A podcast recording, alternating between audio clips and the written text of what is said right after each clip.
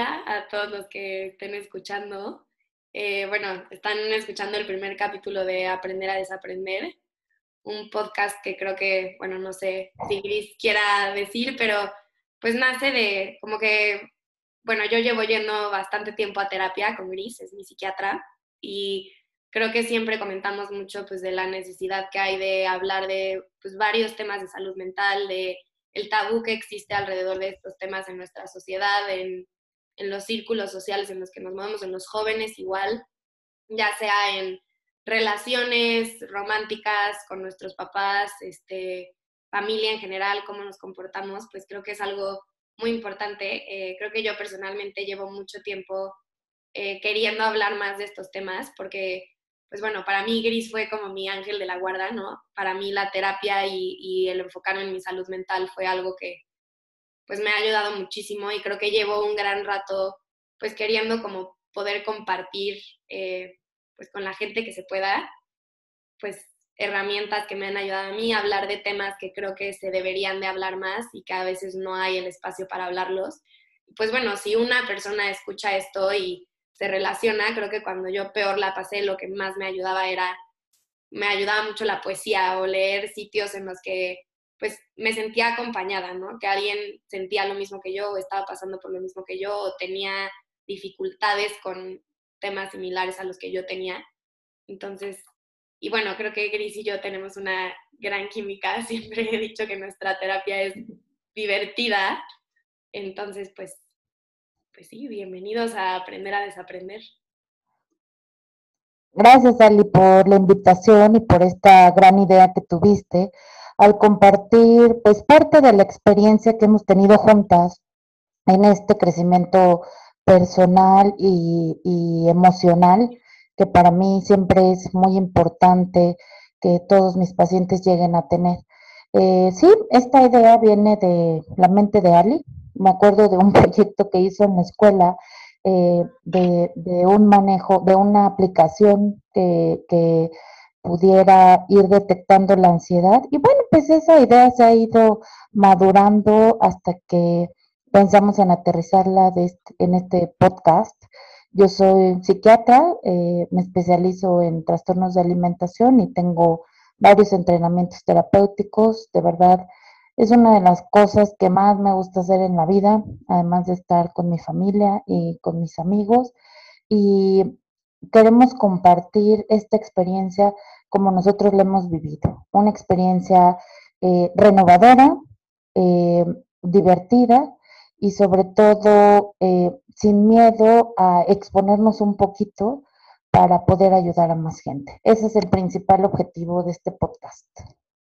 Justo, creo que hasta en algún momento antes de aterrizarlo pensamos en hacer un dating app, ¿no? Pero bueno, es como el... sí, primero fue una aplicación de citas, a ver si podíamos encontrar eh, mejores soluciones a la problemática. bueno, aquí estamos, ¿no? Con aquí estamos. otras ideas, algo mucho más amplio, ¿no? No tan centrado en una sola cosa y bueno, pues ojalá mucha gente lo escuche, lo disfrute y aprenda con nosotras o nos manden más, más eh, dudas claro. y, más temas para seguir aprendiendo. Claro. Y bueno, creo que quisimos decidir de primer tema para el primer capítulo. Ay, qué raro siento decir eso.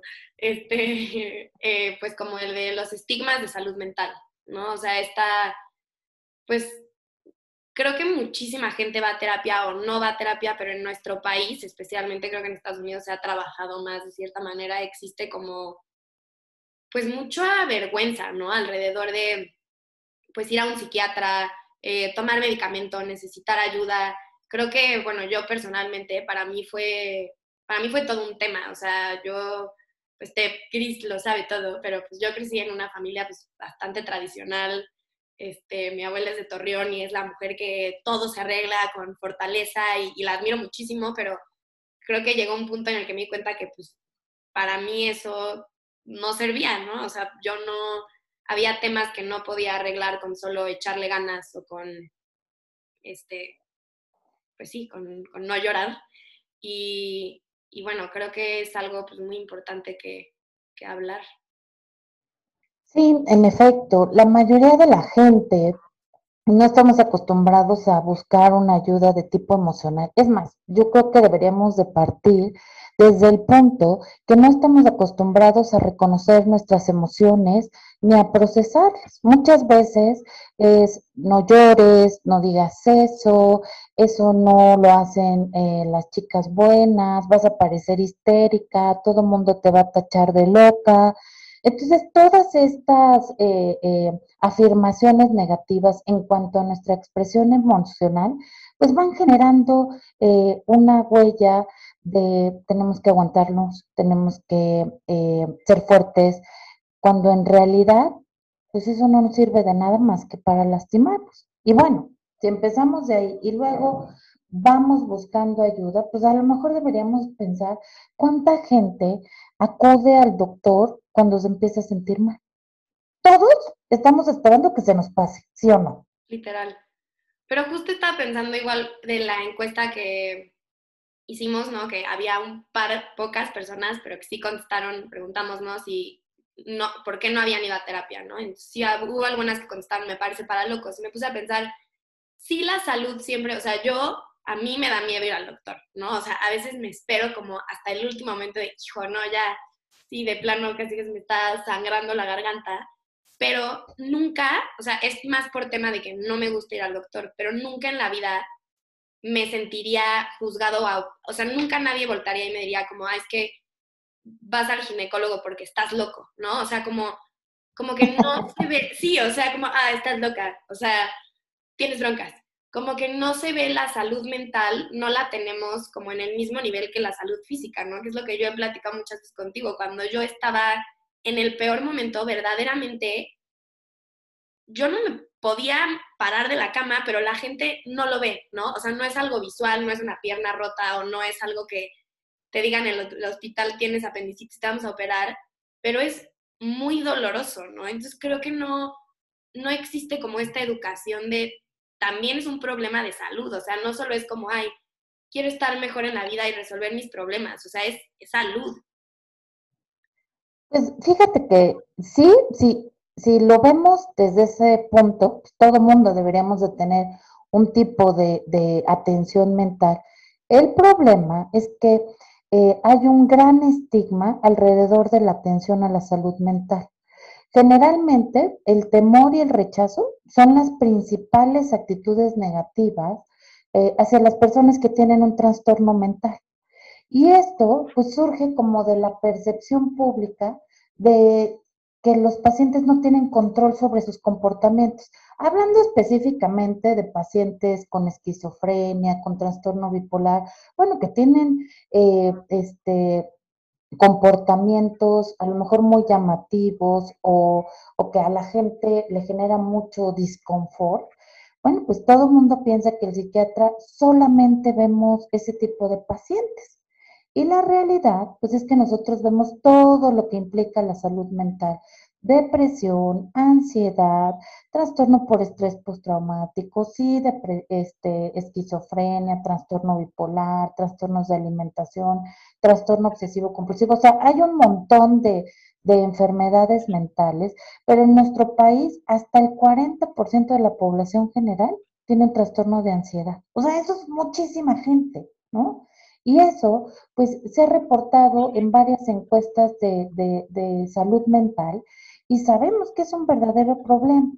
¿Qué sucede? Pues que esta percepción de que van a decir que estoy loco porque tengo que ir al psiquiatra, porque creo que se me va a pasar, es algo de la adolescencia, a lo mejor este, si voy y platico primero con un terapeuta, que no es una mala idea, pero no todos los trastornos eh, se solucionan solamente en psicoterapia. Y también, bueno, pues hay que saber que no todos los psiquiatras son terapeutas, ¿no? Hay que pedir buena información, ¿no? Los psiquiatras tenemos una formación de medicina, luego nos especializamos en psiquiatría, puedes hacer algunas especialidades en niños y adolescentes o en algunos eh, padecimientos en particular, y además de eso, entrenarte en diversas estrategias terapéuticas pero no todos.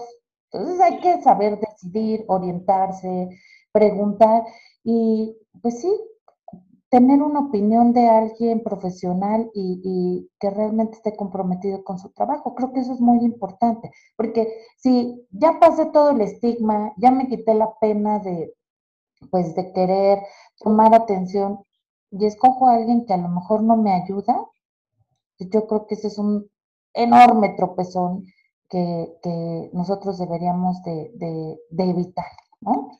Sí, porque sí creo que, o sea, dejamos que, o sea, sí vemos, o sea, bueno, en mi caso, como que yo me acuerdo que sí, o sea, está cañón como, yo creo que mis papás se hubieran como choqueado menos y les hubiera dicho como, me voy a ir a hacer una limpia y ya, o sea, para mí, te lo juro, o sea, yo creo que hubiera sido menos, menos shock el que les dijera como voy a ir con un chamán a que cure mis problemas, a que literal que me dijeran, necesitas un psiquiatra, o sea, fue tema, o sea, porque sí, sí es esta idea de estás grave o, o está así como está cuando no, o sea, es lo que tú dices, ¿no? O sea, trabajar, que, o sea, engloba miles de cosas lo que puedes tratar con un psiquiatra, lo que, o sea, pero sí yo, para mí fue como, hasta para mí, o sea, yo siempre asocié como, no sé, el psiquiatra como con lo que tú dices, bipolaridad, esquizofrenia, o sea, con enfermedades mentales mucho más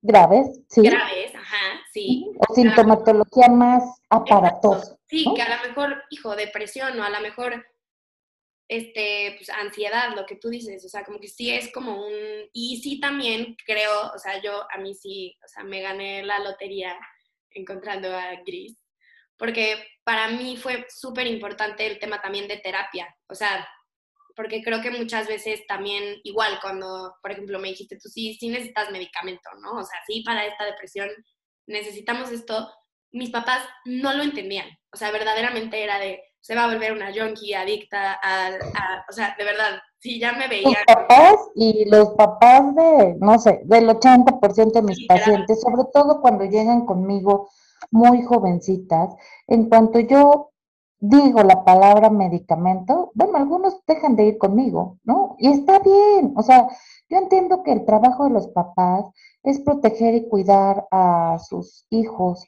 Y créeme que desde mi punto de vista, siendo yo también eh, mamá, yo soy súper responsable en indicar un medicamento o no. Sí, sí tengo pacientes que no toman medicamento y que trabajamos solo la estrategia terapéutica, pero sí hay que perderle el miedo, o sea, esto es un, o sea, el principal estigma que necesitamos quitar es que esto es algo que está bajo nuestro control, en nuestra voluntad. No lo está, es, una enfermedad. Sí, sí, sí, sí, o sea, sí, que es como el decir, hijo, es que es mi culpa, o sea, yo sentía muchísima, hasta el principio, como cuando, o sea, pero bueno, también lo que te decía es, yo lo que les dije, mi, mi gran metáfora, porque me encantan las metáforas, les dije, literal, me estoy o sea, estoy en un río, me estoy ahogando y les estoy, o sea, lo que necesito son flotis. O sea, para mí esto, el medicamento va a ser flotis, pero no les estoy diciendo que voy a dejar de intentar, o sea, lo que, a lo que voy a terapia es aprender a nadar. O sea, no me voy a quedar flotando ahí con los flotis, ¿no? Que creo que es el miedo de muchos papás, ¿no? Que sea el caso de el medicamento y ya se vuelve adicta al, o sea, pero es como esta idea de ver el ir a un psiquiatra y ver a lo que sea, cualquier tipo de terapia y, trabajar, ¿no? O sea, como estas herramientas que como que siento que todo el mundo es como, ay, vas porque tienes problemas. No, yo actualmente creo que podemos decir que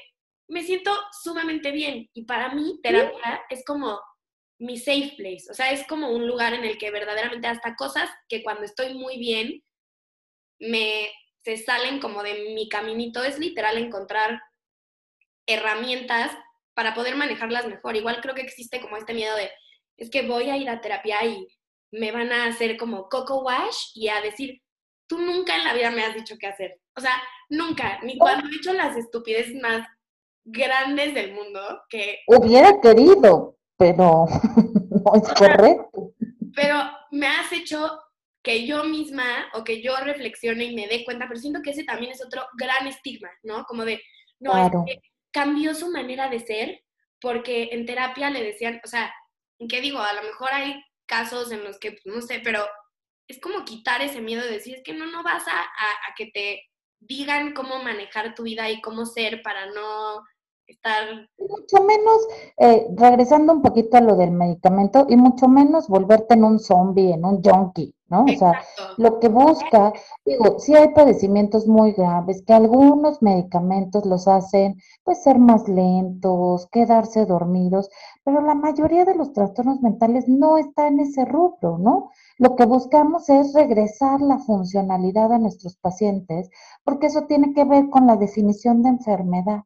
Y si pensamos en cualquier otra enfermedad, por ejemplo, una, eh, una gripe fuertísima, pues me hace ir al doctor, el doctor me dice, vas a descansar, vas a tomar muchos líquidos, te vas a tomar este analgésico, este, no te pongas en las corrientes del aire, este, no vayas a trabajar o a la escuela para que no contagies a nadie más, y yo sigo las indicaciones, ¿no? ¿Por qué? Porque me quiero curar. Pero ¿qué es lo que vemos eh, mucho en, en la consulta?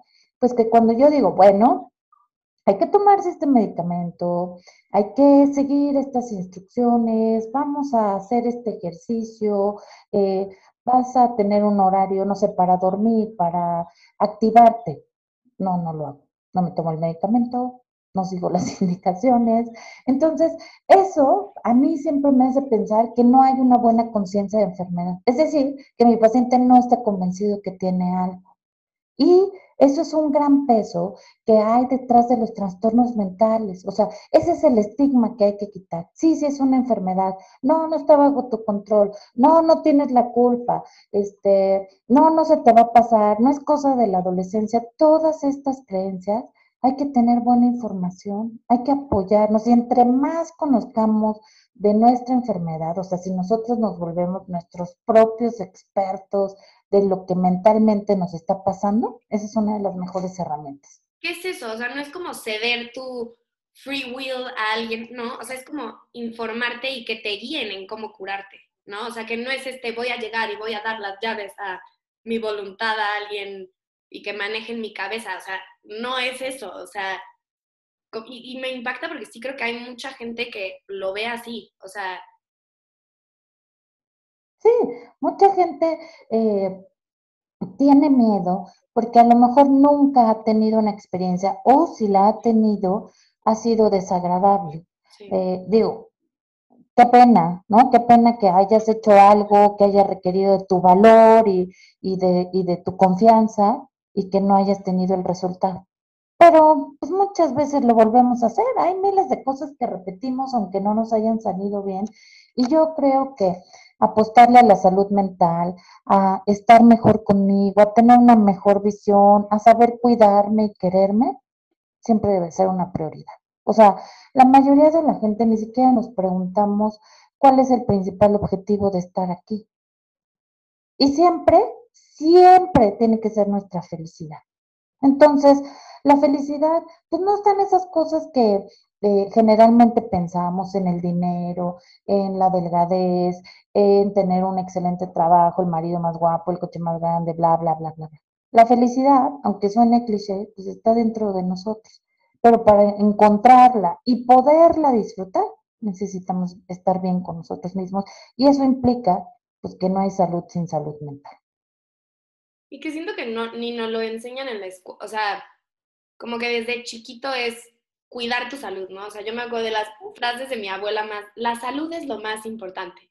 O sea, pero en ese, la salud es lo más importante, no se incluye la salud mental, o sea, no está como, o sea, yo no me enteré, o sea, me acuerdo que cuando se hablaba de alguien que tenía depresión en mi familia era como, como tema, como no expongas a los niños, ¿no? A, que, o sea, de verdad es, no, está visto como, pues yo sí lo veía hasta en cierto punto, o sea, yo sí me sentía como, como si fuera una debilidad, ¿no? O sea, como si fuera que no pude yo superar mis problemas que otras personas sí podían superar o que, o sea, como que existe esta idea de que si necesitamos ayuda y creo que mucha gente lo sigue creyendo y yo, a mí me pasó hasta sí me sentí como, como si hubiera fallado un poco cuando, cuando pedí ayuda, ¿no? Como no pude sola. O sea, ¿sí?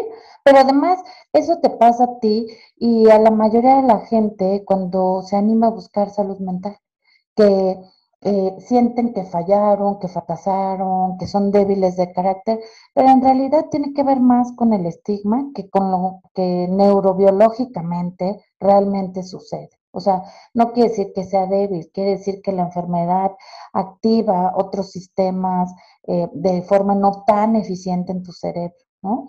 Y que además, pues hay eh, predisposición genética, hay factores ambientales, o sea, hay muchas cosas que lo detonan. Y yo siempre les digo a mis pacientes, no es que seas débil, es que fuiste demasiado fuerte por demasiado tiempo, ¿no? Entonces, bueno, pues hay que centrarnos en recuperar eh, nuestra vida, nuestra capacidad de disfrutar y no buscar, eh, no sentirnos mal por pedir ayuda, ¿no? Yo creo que eh, si nosotros buscamos la balanza entre lo que nos hace felices y cómo mantenerlo, siempre tendremos como uno de los pilares la salud con la salud mental, ¿no?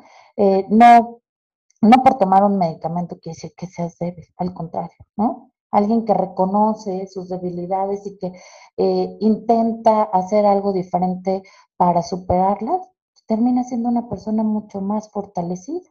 Yo diría que siempre tendremos que pensar más hacia ese camino, ¿no? Sí. Y más feliz al final del día, ¿no? O sea, creo que a mí lo que más feliz me ha hecho en todos los años que he estado contigo es ser vulnerable. O sea, para mí y creo que eso es igual un gran miedo, o sea,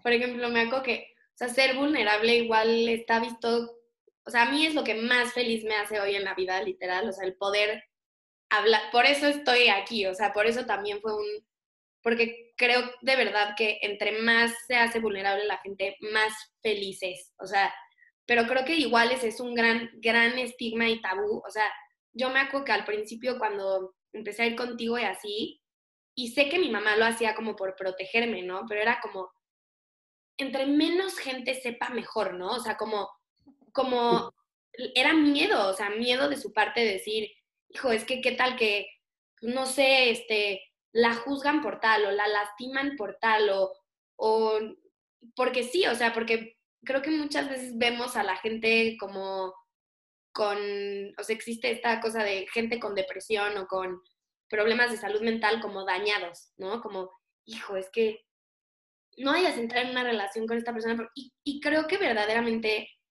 te hace, o sea, el, pasar por esas cosas y pedir ayuda y, a mí me ha hecho la persona que soy hoy. O sea, literal que es una persona que quiero mucho hoy en día, pero lo volvería a vivir mil de otras veces. O sea, creo que al contrario no me hizo más débil, no me hizo más, no me hizo dañada, al contrario, me hizo estar como completa de cierta manera, ¿no? O sea, como curarme a mí misma. O sea, pero creo que sí existe muy ese, hijo, no le digas a nadie que vas al, bueno, por lo menos en familias más tradicionales, la cual entra la mía, como no por pena, o sea, yo sabía que mi mamá nunca lo hizo como de, sino por protegerme, ¿no? Que es como entre menos gente sepa, más protegida estás. Que es como, pues, no tengo, o sea, no es contagio, o sea, como que no. Claro, sí, no, no te vas a infectar con mi virus de la locura. Exacto. Sí. Qué interesante que, que lo dices, y yo creo que mucha gente se siente así. Incluso fíjate que cuando eh, yo me estaba formando, eh, era muy común que dijera cómo tienes que arreglar este, tu consultorio y una de las sugerencias era que tuvieras una puerta de entrada y otra de salida para que tus eh, pacientes nunca se encontraran. Digo, porque no es una buena idea conocer a alguien este, eh, saliendo del consultorio, porque pues todos van por un problema. Pero también yo creo que es parte de, del estigma, ¿no? No tiene nada de malo, al contrario, qué bueno que vienes a terapia, eso habla que estás haciendo ah, eh, algo por ti y que no todo el mundo estamos en la misma sintonía, ¿no? Hay pacientes que llegan conmigo casi arrastrados por sus papás, hay pacientes que llegan por eh, su propia voluntad, otros que no están tan convencidos, pero eso es parte del trabajo que se tiene que, estar, que hacer ahí, ¿no? esto es una enfermedad, no es culpa de nadie, hay esto y esto para resolverla. Yo creo que eso es eh, una prioridad. Y claro, pues si todos empezáramos a, pensar de esta forma, incluyendo eh, otros compañeros médicos que pues, son los que principalmente también descalifican esta situación, ¿no? O sea, hay alguien que, no sé, no se le quita el dolor, ah, es psiquiátrica. ¿Por qué? ¿No? El paciente obeso es porque está gordo, pero me duele la rodilla, sí, porque está gordo. Entonces ya no hay solución a eso. ¿O cómo? Entonces, todas estas cosas creo que se van juntando y reforzando. Y la verdad es que si nos vamos a, no sé, a, pasajes históricos, que simplemente los pacientes que tenían una enfermedad mental eran clasificados eh, como poseídos, diabólicos, los quemaban, ¿no? Hay un libro bien interesante de, la doctora Ernestina que me dio clases de historia de la psiquiatría y que recabó todas las historias eh, de la Santa Inquisición aquí en México y la verdad lo leías y te daba, bueno, a mí me daba una profunda tristeza darme cuenta que eran puros pacientes con enfermedades mentales. Mujeres empoderadas, inteligentes, que sabían leer y que no eran toleradas en la época, entonces hay que quemarlas, ¿no? Vivan las brujas. Pero, Vivan las brujas. Pero sí, o sea, sí es como mucha vergüenza, ¿no? Alrededor de... Sí, pero sobre todo, también es la vergüenza del propio paciente decir, es que si yo digo esto, nadie me va a querer. Eso. O sea, o voy a ser menos valioso, eh, la gente va a pensar que estoy mal, que... Eh, y entonces eso hace que cada vez esconda más mis sentimientos, mis, mis necesidades, o sea, que no escuche, y tú lo sabes, ¿no? Para mí el autocuidado es la base del autoestima. Y el autocuidado implica conocerte, escucharte, cubrir tus necesidades, eh, dormir bien, comer bien, hacer cosas que te hagan feliz implica un montón de cosas. ¿Y cómo las vamos a hacer si ni siquiera sabemos qué necesitamos o qué es lo que nos gusta? Pues ahí viene ya todo revuelto y, dañado y lastimado en nuestra salud mental, ¿no? No sé qué opinas, Gris, pero siento que también es muy generacional. O sea, siento que la generación de mis papás, o sea, hoy ya hablamos de salud mental y lo vemos en redes y hasta artistas salen, etc., etc., pero sí creo que, o sea, por ejemplo, la gente que ahorita está en sus 50, no voy a decir la exacta edad de mi mamá, pero pero este, esa generación por ahí, como claro. sí es un fuerte, em, la terapia y la salud mental y el, el hablar de ella viene con un fuerte sentimiento de, de vergüenza. Digo, no todos, ¿no? Pero lo general sí viene con mucha pena. Sí, y yo creo que de ahí hacia atrás, pues sí, sí es un tema eh, pues muy delicado, eh, de mucha vergüenza y que eh, socialmente se reforzaba muchísimo, ¿no? O sea, hay historias terribles, por ejemplo, no sé, todos a lo mejor hemos escuchado la historia de la hermana de John F. Kennedy, que al parecer tenía una conducta súper disruptiva y entonces le hicieron una cirugía donde le cortaron el cerebro y le cortaron su voluntad y entonces quedó como un vegetal. ¿Por qué? Porque no querían, yo pensaría, la verdad no, no he estudiado el caso a profundidad, ni, ni, lo, ni la conocí, ni nada de eso, pero creo que es un excelente ejemplo de cómo la salud mental había que eliminarla. O sea, bueno, no la salud, la enfermedad mental, ¿no? Y decir, no está pasando. Y bueno, pues ah, tenemos eh, claramente muchísimos ejemplos, eh, pues de gente que se le ha pasado mal mentalmente, eh, de gente que ha luchado mucho tiempo con depresión, que ha cometido suicidio, y en vez de hacer campañas que nos ayuden a prevenir, pues enaltecemos a esa gente, ¿no? Así como, ay, este, eh, no sé cómo es esta expresión, Ale, ayúdame, de los jóvenes que mueren antes de los 27 años o de los 33, no sé, ¿no? De todos estos artistas muy talentosos, pues que tienen un problemón de drogas o de depresión o son bipolares o Y entonces, pues eh, mueren muy jóvenes porque era muy difícil de manejar todo lo que estaba sucediendo. Entonces yo creo, para mí, esa es más una alerta que un culto, ¿no? Algo está pasando en nuestra sociedad que preferimos tener a alguien muerto que a alguien vivo, ¿no? Por si la vida hay tantas cosas para disfrutar y tantas cosas que hacer, ¿por qué invertirlo lo contrario, no? Claro, y hasta como sentí, o sea, bueno, yo algo que veo mucho es como que nos acostumbramos de cierta manera a sentirnos miserables, ¿no? O sea, como, pues, así es la vida. O sea, y que pues, sí es así la vida, pero no te, perdón por la mala palabra, pero no te tienes que sentir mierda. O sea, sí así es la vida, pero hay maneras en las que por más que la vida es difícil, puedes mejorar tu navegación de la vida. O sea, como esta idea de, no, pues, pues ya, o sea, sí es como mucho conformismo, yo lo diría, de, sentir, de sentirnos miserables. O sea, yo, como, pues es parte de, y no, es, no tiene que ser parte de, o sea, que creo que es esta importancia de hablarlo y decir, hay, si hay algo mejor, o sea, si hay un mejor camino de lidiar con tu, tu, depresión, que a lo mejor ni sabes qué es depresión, tu ansiedad, tu insomnio, tu buscar relaciones sumamente tóxicas, o sea, no tiene que ser así, o sea, por más que nos vendan que así es la vida, sí hay muchísimas mejores maneras de, de manejarla, ¿no? O sea... De disfrutarla. Y sobre todo yo creo que es muy importante lo que dices, ¿no? Es muy diferente estos episodios donde yo me puedo sentir mal porque a lo mejor mi cuerpo está cambiando, eh, no sé, de un día para otro, porque tengo un desastre hormonal, y cuando tengo depresión. O sea, todo el mundo puede decir, ah, estoy depre.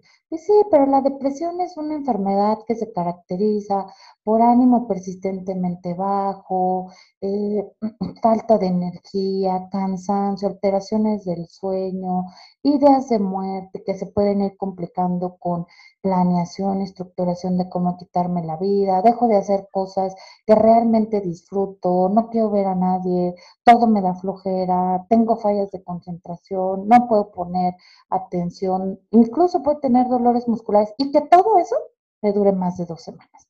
Sí, ay, es horrible. Sí, es algo, sí es algo cambiante, sí, es algo horrible, ¿no? Pero sí es algo cambiante, a lo mejor tiene que ver más con algo que estoy viviendo, con mi personalidad, con el ambiente en el que estoy, eh, pero nunca está de más una evaluación por un profesional. O sea, si yo siento que estoy deprimida, pues qué mejor que vaya y me revise un profesional de la salud mental y me diga, sí, sí estás deprimido y esto es lo que hay que hacer, ¿no? Como si yo empiezo a ver que ya no veo, pues voy al oftalmólogo, que me cheque bien y pues ya me hago los lentes y ya como nueva, ¿no? Ya no es, ah, me quedé viendo mucho tiempo la compu, es, ah, ya... Exacto. O sea, dejemos de justificar las cosas que sí pasan, ¿no? Eh, busquemos mejores estrategias para vivir nuestra vida de una forma plena y reconocer que, pues si algo eh, emocional o mental me está pasando, hay una solución. ¿no? hay tantos psiquiatras en el país como quisiéramos, pero en esta ciudad eh, es donde más psiquiatras hay. Entonces hay que aprovechar esa oportunidad, hay que buscar este, eh, mejorar nuestras condiciones y sobre todo escucharnos, ¿no? Y creo que eso, o sea, el escucharnos, o sea, creo que eso a mí ha sido de, o sea, lo más valioso que aprendí en terapia y que he visto que ayuda muchísimo a los demás. O sea, a mí me ha tocado platicar, que claro, no es como que vas a ir por la calle teniendo una etiquetita que diga, hola, Alida, voy a terapia, o sea, no, claro que eliges a las personas con las que quieres compartir y no o sí, pero el abrirte, creo que a mí me ha tocado que hasta abre los ojos a otras personas a decir como, hijo, pues a lo mejor yo me puedo sentir mejor, ¿no? O hasta entender a sus familiares. A mí me ha pasado eso de, hijo, es que yo tengo tal persona y no entendía esto, pero ahora que tú me dices, o sea, todos queremos ser escuchados, ¿no? O sea, al final del día, creo que más allá de terapia en nuestras vidas diarias también, como el abrirnos y el ser vulnerables, creo que yo te he contado esta historia, pero literal cuando yo empecé a ir contigo y que supe que necesitaba tomar medicamento, para mí sí era como muy duro, ¿no? Y estaba hablando con un niño que me dijo como, no, sí, es que hoy me estoy sintiendo fatal porque no he podido ir al psiquiatra y no me tomé mis este, me dijo antidepresivos o anti de ansiedad, y que me lo dijera a mí, yo dije como, ¿cómo? ¿Cómo tan abiertamente está declarando que... Sí se puede. Sí, sí, sí, se puede decir esto. Y para mí eso fue como un, wow, o sea, alguien más lo vive, ya sabes, o sea, no soy anormal, no soy, o sea, para mí eso fue súper especial y yo hoy en día trato de aplicarlo lo más que puedo, lo más abierto que puedo, como te digo, no voy con etiquetita, pero con mi familia, ¿no? Que mi abuela sí era así como, ay, no, la abuela, y pues es que... Sí, cuesta entender que, y literal yo, no, pues sí, es que entonces fui al psiquiatra el otro día y, y de verdad, hoy en día, o sea, hace que fueron tres años o cuatro, sí era como un, hoy, y hoy en día verdaderamente ya es una reacción totalmente diferente. O sea, y viene mucho también de que ha visto mi crecimiento, ¿no? O sea, ha visto de que yo era el mueble en la comida familiar porque no me podía concentrar y no podía, o que llevaba yo mi propia comida de tres zanahorias porque no quería comer su comida, hacer... Estaba sufriendo, ¿no? Estaba sufriendo, exacto, o sea, pero como el, el que sepan y sean expuestos a eso, creo que ayuda a la gente también a cambiar muchísimo su, su como, su percepción de la terapia del psiquiatra, de la salud mental, o sea, creo que de verdad el hablarlo también ayuda a mucha gente. O el otro día estaba con unas amigas y llegué y dije, no, pues es que hace poquito me subieron el medicamento porque me estaba, y literal volteé a mi amiga y me dijo, como es que me encanta que lo hablemos así, que lo digas así, porque no tiene nada de malo, ¿no? O sea, o sea, abres como un espacio a que todos sean vulnerables de cierta manera, ¿no? O sea, como que... Normalizarlo y hacer esto un tema que realmente no nos dé vergüenza, ¿no? Que realmente tengamos la intención de sentirnos mejor y entonces eso nos hará mucho más efectivos en detectar a la gente que no está bien. ¿Por qué? Porque además, cuando ayudamos a alguien, eso también nos da felicidad. Entonces deberíamos estar buscando constantes fuentes generadoras de felicidad. Y entonces si yo puedo ayudar a alguien, como este amigo que te dijo, oye, pues, chin, me urge ver al psiquiatra porque se me acabó mi medicamento, hizo algo muy bueno por ti. Te ayudó a disminuir la tensión y a decir, órale, yo también, a lo mejor ni siquiera se enteró, o a lo mejor se lo dijiste después, pero bueno, este, este de compartir realmente lo que nos interesa con nuestros amigos, nuestras experiencias, es lo que realmente nos ayuda a estar feliz y a generar eh, relaciones a largo plazo mucho más satisfactorias, mucho más duraderas y leales, porque eso, cuando uno es vulnerable, es tu, tu verdadero yo. Exacto, o sea, es, dejar de, y creo que eso pasa muchísimo en nuestro país, bueno, y como en ciertos círculos sociales, que es verdaderamente como una máscara de lo que somos, ¿no? O sea, como que tratamos de esconder muchísimo como, y también con redes sociales y así, o sea, solo mostrar lo bueno, solo mostrar como lo que queremos que la gente piense en nosotros, pero de verdad, o sea, a mí se me ha hecho increíble, o sea, creo que el ser vulnerable me ha hasta hecho hacer más amigos y más, y que soy yo, o sea, y ya si a alguien no le caigo bien o no le late que hable de eso o dice, esta niña está, pues ya muy su problema, ¿no? Pero... Se vale, o sea, pues también tiene que ver con sus propias perspectivas y no podemos andar por la vida pensando que a todo mundo le vamos a caer bien, porque eso no es cierto, ¿no? Pero la verdad es que formas son verdaderas. Sí. Sí, o sea, ya las relaciones que sí llegas a formar, ya sean de amistad, lo que sea, o sea, son pues, con otra persona que verdaderamente te conoce, o sea, y también es como padre aceptarse uno mismo de esa manera, ¿no? O sea, ya decirlo como querer hasta esa parte de ti, a mí se me hace increíble, porque creo que... Nadie es perfecto y uno no puede pensar que lo vas a hacer. O sea, todo el mundo tenemos eh, defectos, eh, manías, pensamientos distorsionados, o sea, eso es lo normal. ¿No? Y la gente que normal, no sé cómo decirle, o que no está en sufrimiento, no quiere decir que no le pase nada de esto, solo que tiene mejores estrategias eh, para afrontarlo. Pero, por ejemplo, ahorita decías, eh, voy al psiquiatra porque tengo problemas, pues entonces todos deberíamos de ir, ¿no? Porque todos tenemos problemas. Todos. todos. O sea, literal. De verdad, nadie tiene la vida perfecta. Y entonces, eh, busquemos mejores herramientas. No se trata de, de lo que tú puedes hacer o dejar de hacer o lo que te van a decir o si vas a encontrar el hilo negro o no, eh, sino más bien aprender a disfrutar tu vida con lo que tienes aquí y ahora. Y si quitamos el estigma, lo logras, ¿no? Llega un momento en que sí, sí realmente aprendes, sí, sí realmente disfrutas y te enfocas ya en resolver tu día a día. Porque todas nuestras eh, manías mentales, nuestros síntomas, nuestras malas estrategias de regulación emocional impiden que resolvamos lo que realmente tengamos que resolver y que estemos haciendo lo que realmente tenemos que hacer. Entonces, hay que sentarnos en eso, ¿no? Sí, claro. Y que de ahí viene también ya como que, no sé si ya nos extendimos, pero de ahí viene como también nuestro título, ¿no? O sea, como pues aprender a desaprender todo esto, o sea, como lo que decíamos también de no estar conforme con decir, tengo pésimos hábitos para mi salud mental que me hacen sentir tal, tal y tal, o sea, desaprender todos estos ciclos nocivos para nosotros mismos, ya sea en salud mental o en estigmas que tenemos acerca de ella, o sea, liberarnos, ¿no? De, de cierta manera. Así es, o sea, a lo mejor toda la vida me dijeron que los hombres no lloran, ¿no? Que creo que es una de las cosas más este, palpables para todos. Pero eso no quiere decir que no se pueda, ¿no? Eso no quiere decir que no puedas estar triste y que haya muchísimas cosas en los hombres que les den tristeza y cuando uno está triste, lo que tiene que hacer es llorar. Entonces, esta es eh, nuestra experiencia, lo que nosotros queremos compartir, ¿no? No todo lo que dice las redes sociales, la gente, o incluso mi familia, mi mamá, mi papá, es 100% cierto, ¿no? ¿Puedo aprender otras estrategias? Sí. Dejemos de pensar que todo es un patrón y que solo lo voy a repetir y a repetir hasta que me muera o hasta que me mate eh, tratando de sobrevivir a una vida que no me está haciendo feliz. Eso es una mentira.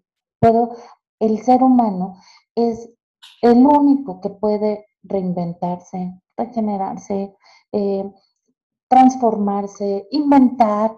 Entonces, aprovechemos esta eh, oportunidad de vernos desde otra perspectiva, ¿no? De reaprender cómo vivir mi vida y cómo disfrutarla y cómo estar bien conmigo mismo. Exacto.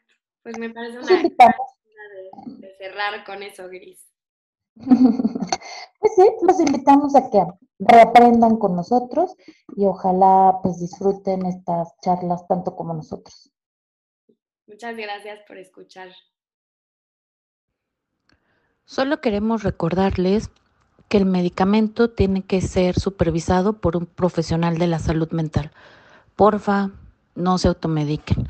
Busquen ayuda con profesionales certificados y que realmente las puedan apoyar y acompañar en su proceso de recuperación.